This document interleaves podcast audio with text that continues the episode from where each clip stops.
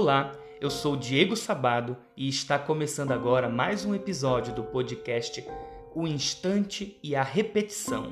Este podcast faz parte do projeto Filosofia Papaxibé, que é um projeto elaborado em conjunto, em parceria, do Instituto Lume com a linha de pesquisa FICAR, Filosofia e Interdisciplinaridade na Contemporaneidade, Ação e Reflexão, do grupo de pesquisas Cogitans, da Universidade do Estado do Pará. No episódio de hoje, nós vamos falar do tempo. O tempo vai guiar a nossa reflexão a partir de agora, pelos próximos 20, 25 minutos. O que falar do tempo? Antes de tudo, cabe nos dizer que o tempo ele só é porque nós somos. Então, o tempo é uma percepção, uma percepção humana e apenas humana. Vamos aprofundar essa reflexão ao longo né, deste episódio e vamos começar falando do tempo a partir dos vieses filosóficos que este tempo adquire ao longo da história da filosofia. Antes de tudo, vamos falar de Aristóteles. Então, Aristóteles ele é aí um dos primeiros filósofos que se dedicam a pensar o tempo como um construto conceitual. E para Aristóteles, o tempo ele é uma sucessão de agoras ininterruptos e infinitos. Pensemos então numa linha onde nós temos o passado, o presente e o futuro. O passado é aquilo que já ficou, o futuro é aquilo que ainda está por vir. E o agora é esse momento, esse instante factual, né, condenado a se tornar passado e condenado a advir do futuro. Então, para Aristóteles nós temos uma compreensão do tempo como um tempo linear, contínuo, ininterrupto e infinito. Essa compreensão aristotélica do tempo, que está presente na obra A Metafísica de Aristóteles, ela permanece muito forte na história da filosofia, muito viva. A filosofia ela sustenta, ela se agarra nessa teorização, nessa explicação sobre o tempo e amplia a partir dos seus objetivos. Então, os filósofos medievais, os filósofos modernos, todos eles seguem de alguma forma esta compreensão aristotélica sobre o tempo, o tempo como algo linear. Né? Todos eles, Agostinho, Tomás de Aquino, sempre que se referem ao tempo, mesmo quando fazem as incursões sobre a eternidade ou os pensamentos e reflexões acerca da eternidade, eles têm como contraponto esta linearidade do tempo. Então pensemos aí a eternidade como a ausência desta continuidade infinita, dessa linearidade. Então, a eternidade como né, o tempo que não é, que não existe. Né? O tempo de Deus, este kairos, compreendido em contraposição ao cronos, que é o tempo dos homens. Né? O cronos que pode ser cronometrado, medido, calculado. Então, estas compreensões do tempo, elas são formuladas na história da filosofia a partir de Aristóteles. São compreensões aristotélicas. Um outro filósofo que eu gostaria de trazer para nós hoje é Immanuel Kant, o filósofo alemão, né? o filósofo de Königsberg, na Alemanha. Então, Immanuel Kant, ele não modifica esta compreensão aristotélica do tempo como uma sucessão de agoras, mas ele insere um elemento muito importante, né, que é o momento, né, que é o elemento de percepção humana para esta temporalidade. Então, para Kant, o tempo e o espaço são as chamadas intuições puras.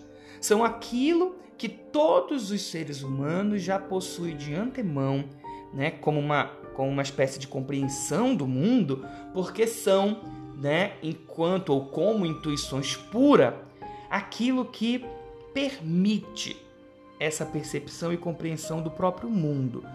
Então nós temos aí um movimento que mantém ainda a estrutura da linearidade temporal aristotélica, sim, né? a sucessão de agoras, a continuidade, mas insere aí o elemento da percepção, que é esta noção de que o tempo é uma intuição humana. Né? Nós intuímos o tempo. De alguma forma, essa concepção kantiana, ela começa a inserir a possibilidade de compreendermos o tempo não como uma grande criatura, né, mística ou como uma espécie de entidade fantasiosa fora de nós, mas como algo que só é possível a partir de nós, seres humanos. E aí nós chegamos no terceiro autor que eu queria trazer para vocês, que é o autor Martin Heidegger, também alemão. Então, Martin Heidegger já reformula por completo essa compreensão do tempo, inclusive substituindo a noção aristotélica de tempo, compreendido cronologicamente como uma continuidade, como uma sucessão ininterrupta de agoras. Para Heidegger, o tempo não é nada mais, nada menos do que o existir humano. Então, nós somos o tempo. Vocês podem, né, dizer e é verdade que em nenhum momento nas obras de Heidegger tem esta definição, mas ela está presente quando Heidegger estrutura a temporalidade como uma, um princípio fundante, como um fundamento necessário para o acontecer humano na Terra. Então, a temporalidade, que é o que nos permite compreender isso que nós chamamos tempo, não é uma sucessão de agoras. Como uma percepção, como uma compreensão humana de mundo, ele só é possível nesta compreensão de mundo. Então, o passado, o presente e o futuro, eles estão postos de uma única vez, sempre e de novo, e de novo, e de novo. Como assim? Né? Não consegui compreender esta nova visão. Vamos pensar um pouco então na psicanálise freudiana. Freud tem uma, uma tese muito interessante sobre o tempo e sobre o inconsciente. Ele diz que para o inconsciente o tempo não existe. O que, que Freud está querendo dizer aí? Quer dizer que eventos que ocorreram no passado o mais distante possível neste passado, se apresentam no inconsciente como se estivessem acontecendo no agora. Tá? O mesmo vale para expectativas do futuro, se a gente ampliar esta compreensão psicanalítica. Né? Então, os projetos de futuro, as expectativas de futuro, as ansiedades para com o porvir, elas se apresentam no aqui e agora como se estivessem presentificadas. Então, isto faz com que a compreensão da temporalidade como algo contínuo e linear, uma temporalidade é, como, compreendida como uma linha de instantes sucessivos, né? Ela passa a ser compreendida como uma espécie de espiral, né? Talvez um círculo até, né? Mas é muito mais um espiral porque não gira em torno do mesmo gira e de alguma forma avança, ou retrocede, ou se aprofunda, ou se eleva, como vocês quiserem formular esta imagem. Mas a noção de que passado, presente e futuro estão no aqui e agora, presentificados, é uma noção que Heidegger insere na história da filosofia de uma forma muito interessante, tá? principalmente no seu livro O Ser e o Tempo. Né? Ser e Tempo é este livro de 1927 de Martin Heidegger que inicia estas reflexões sobre a temporalidade, como Heidegger gosta de chamar, é uma temporalidade horizontal e extática, né? uma temporalidade que se movimenta em si mesma o tempo todo, aonde o presente se se torna passado e futuro, aonde o futuro se presentifica no passado e aonde o passado, né, se presentifica no porvir e assim por diante. Isso é importante para a gente compreender o tempo, exatamente porque nos permite compreender que o tempo não é, como eu dizia, aquela entidade fora de nós que de alguma forma nos conduz, nos espreita, nos observa. Muito pelo contrário, o tempo ele é exatamente o que nós somos. E aí, por isso eu digo, nós, seres humanos, somos tempo. E no momento em que eu deixo de ser tempo, é o momento em que eu deixo de ser humano. Quando? Na morte. Então, ao morrer, ao findar a minha continuidade existencial, o meu devir, o meu constante repetir de mim mesmo, né? Neste momento, quando a repetição não é mais possível, os instantes também não são mais possíveis. O tempo também deixa de ser possível. Então, neste jogo que é a existência humana de instante e repetição, que é o que dá nome ao nosso podcast, o tempo ele funciona como a estrutura motriz, como se tudo isso girasse nas engrenagens do tempo. Mas este tempo não está fora de nós. Estas engrenagens temporais que conduzem o devir da existência humana são exatamente as engrenagens que estruturam a nossa existência. Tá? Ao lado de muitos outros conceitos e construtos fundamentais, como a liberdade, a transcendência, o desejo, a vontade, a linguagem, a compreensão do mundo, a temporalidade se apresenta e constitui essas estruturas fundamentais da humanidade. Então nós somos o tempo. O tempo, isso significa dizer que o tempo não é fora de nós e ele é parte de quem nós somos. Só existe o tempo porque existe ser humano, porque existe humanidade para significar o tempo, para dar sentido ao tempo. Inclusive, o termo sentido já mostra esse direcionamento existencial, este encaminhamento né, para algum lugar. Tá? E aí nós temos uma outra definição, uma outra tese heideggeriana que fala sobre o ser como um projeto ou o ser como um ser em vista de. Né? Então, nós, enquanto tempo, somos sempre em vista de alguma coisa, de algum projeto existencial. Este projeto, por mais que tenha este nome, projetar-se, que indique uma, um, uma questão futura, ele é uma temporalidade tripla e una. Né? Então, o projeto do futuro só é possível no aqui e agora e a partir de todo o meu antevir de tudo que estava atrás de nós. E aí, a reflexão sobre o tempo pode ser melhor feita e melhor entendida e até de forma mais divertida se nós pensarmos nas viagens do tempo, né? Então, é possível viajar no tempo?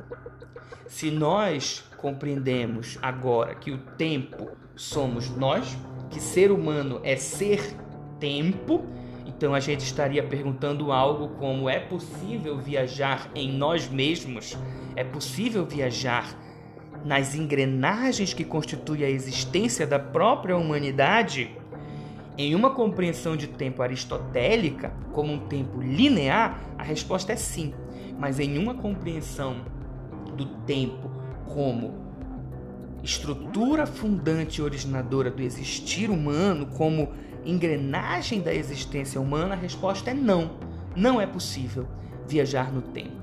E aí vamos agora começar a pensar e tentar entender por que não é possível viajar no tempo, né? Não é possível viajar no tempo porque o tempo não é algo no qual ou através do qual ou pelo qual ou com o qual se pode viajar. O tempo não é algo. O tempo somos nós. Então nós somos algo e não o tempo. Se nós tivermos que dizer algo sobre o tempo, dizer que o tempo é, nós deveríamos poder apenas dizer que o tempo é nós. O tempo é engrenagem existencial do humano, tá? fundamento originário do existir humano.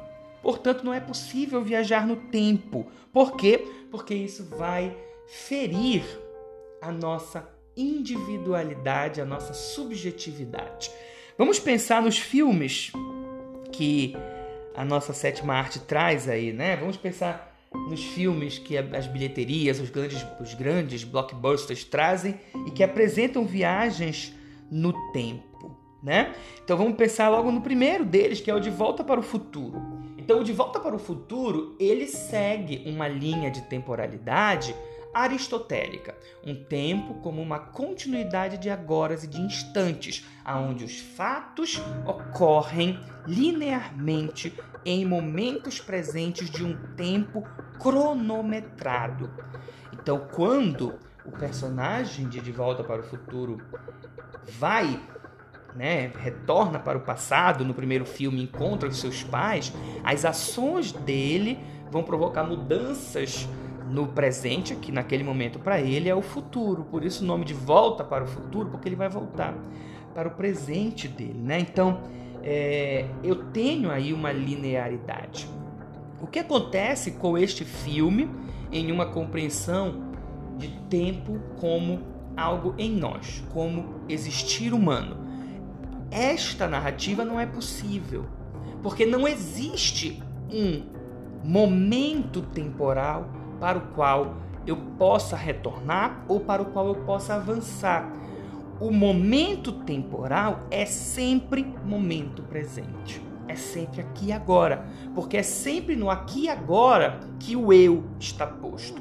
Só seria possível uma narrativa genuína de viagem no tempo para uma criatura ou para um ente ou para uma entidade que estivesse fora dessa estrutura da temporalidade, da individualidade. Então, apenas a história, como uma entidade, poderia estar em todos esses momentos temporais compreendidos aristotelicamente, né? compreendidos nesta visão de Aristóteles do tempo. Em uma visão não aristotélica, em uma visão do tempo nova para a filosofia, nova eu digo porque ela né, tem pouco mais de, de 100 anos, né? talvez nem tenha ainda completado de fato os 100 anos, se a gente datar Heidegger como o pensador que inicia isso daí, mas é óbvio que não é Heidegger o iniciador deste pensamento, é, ele talvez tenha sido o que nomeou isso pela primeira vez e tornou esta noção compreendida, mas antes deles muitos outros é, já davam indicativos deste pensamento do tempo como algo não linear. Então, se a gente pensar nesta visão da temporalidade, não é possível uma viagem no tempo. E aí a gente abre o leque da reflexão para outras teorias que podem tentar solucionar. Então nós temos um outro filme muito famoso que é Os Vingadores Ultimato. Os Vingadores Ultimato, para quem ainda não assistiu, eles tentam dar uma solução para essas viagens no tempo usando tanto teorias da, do universo quântico quanto a teoria de múltiplos universos. Então, quando você volta no tempo, você volta de alguma forma para um momento temporal que está presente, né, ou que pode abrir margens para outros universos possíveis. Há uma outra série que aborda de forma muito interessante o tempo, que é a série original da Netflix, uma série alemã, né, chamada Dark. Dark tem três temporadas na Netflix e a primeira e a segunda temporadas são muito interessantes para a gente refletir sobre essas questões da temporalidade. A terceira é muito mais uma resolução e resposta de todo o enredo e não tem muita margem para reflexão, mas as duas primeiras temporadas sim. E aí, ali também nós temos uma saída por múltiplos universos. Mas mesmo a saída por múltiplos universos é problemática quando as narrativas ficcionais, né, a ficção científica, tenta inserir nessas viagens do tempo por meio de outros universos a mesma pessoa presente em um outro universo, constituída de uma outra forma. Né? E aí nós temos, de alguma forma, é, uma, um ataque, né? um golpe às reflexões sobre a individualidade. Se o tempo só é possível porque eu existo, então o tempo é meu tempo.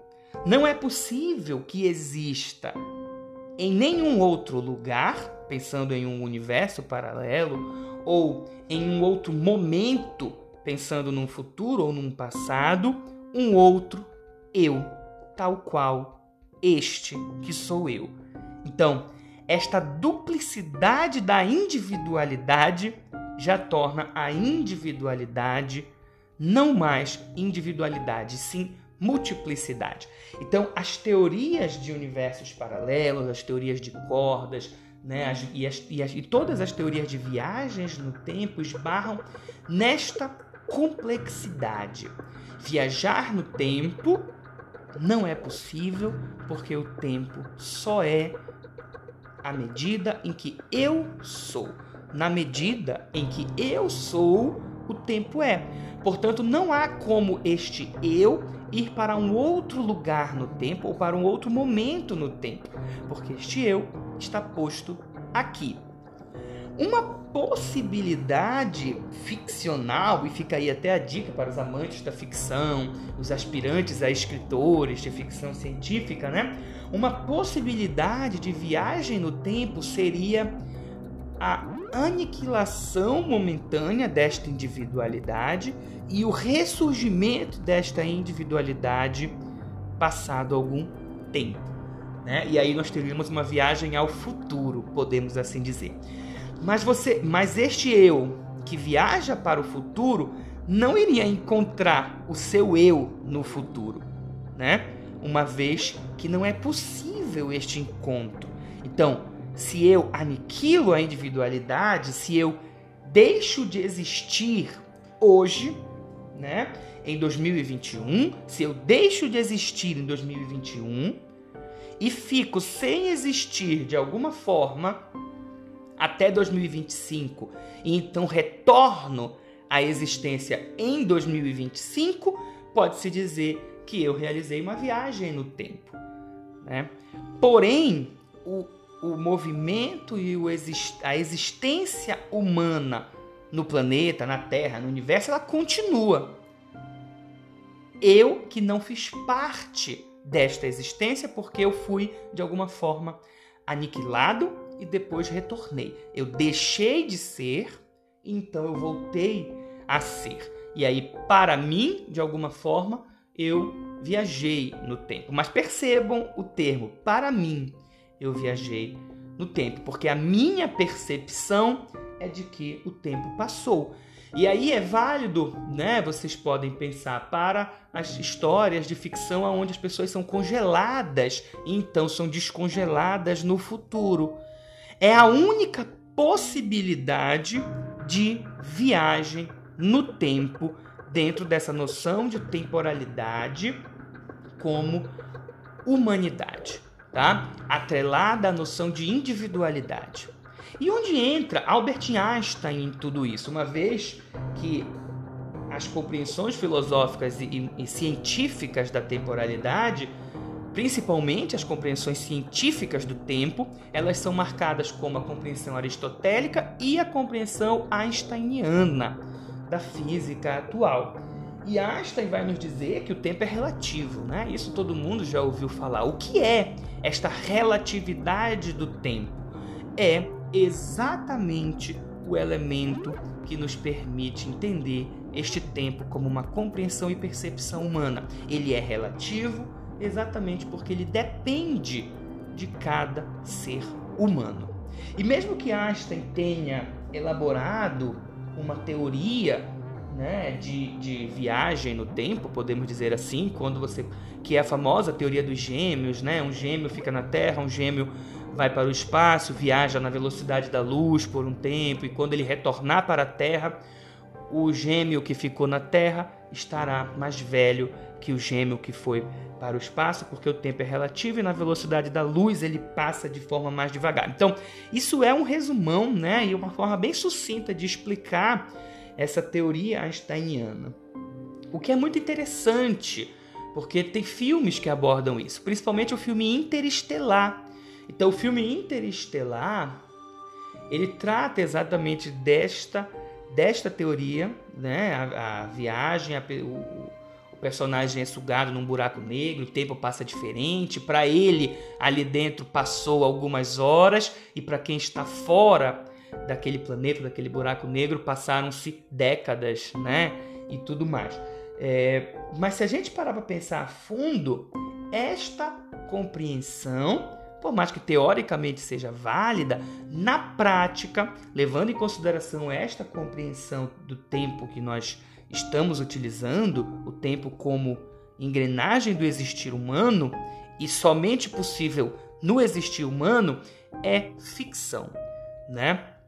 A menos que a gente compreenda estas viagens no tempo como um sacar-se de si para fora da existência, o que não é como é mostrado nos filmes, principalmente no Interestelar. Então, se vocês perguntarem para este leigo que sou eu falando sobre o tempo, né, um apaixonado pelas reflexões filosóficas, se as viagens no tempo, tal como estabelecidas nas teorias einsteinianas, são possíveis, a resposta é não, não é possível. Não é possível avançar para o futuro, não é possível retroceder para o passado, principalmente. Né? Mesmo que eu encontre uma dobra espaço-temporal, entre num buraco de minhoca, eu não vou retornar a um momento, encontrar a minha casa e ver a mim mesmo brincando de brinquedo, de bonecos com meus irmãos, todos crianças. Isso não é possível. Por quê? Porque só existe um eu, que é o indivíduo que sou eu. Então, o tempo só existe em mim. Este retorno para um momento aonde eu estou existindo como um outro eu ou para onde eu irei existir ainda como um eu futuro, ferem esta compreensão da individualidade e, né, sem sombra de dúvidas, eu afirmo para vocês, não passa de ficção, tá? Então o tempo só é em nós. Inclusive, a ciência, a física atual, contemporânea, tem se debruçado sobre essas reflexões e há é, físicos, cientistas, enfim, afirmando que o tempo não existe. Assim como o espaço existe, por exemplo. Então, o espaço é uma estrutura que existe e na qual nós estamos postos, mas o tempo não existe. O tempo é apenas uma percepção do existir humano. Então, esta era a nossa reflexão sobre o tempo. Ela não é completa, ela é, na verdade, um convite para continuarmos pensando sobre o próprio tempo e, com ele, as ultrapassagens possíveis do tempo por meio da transcendência, né, que podem ser feitas principalmente em filosofia da espiritualidade, tá bom? Mas que não é o nosso tema deste episódio de hoje, e nós encerramos por aqui o episódio do podcast O Instante e a Repetição, o episódio sobre o tempo. Eu sou Diego Sabado, muito obrigado por ouvir até aqui, por ouvir até o final. E entre em contato comigo pelas redes sociais se tiverem sugestão de temas, se tiverem perguntas ou dúvidas. Um grande abraço e muito obrigado.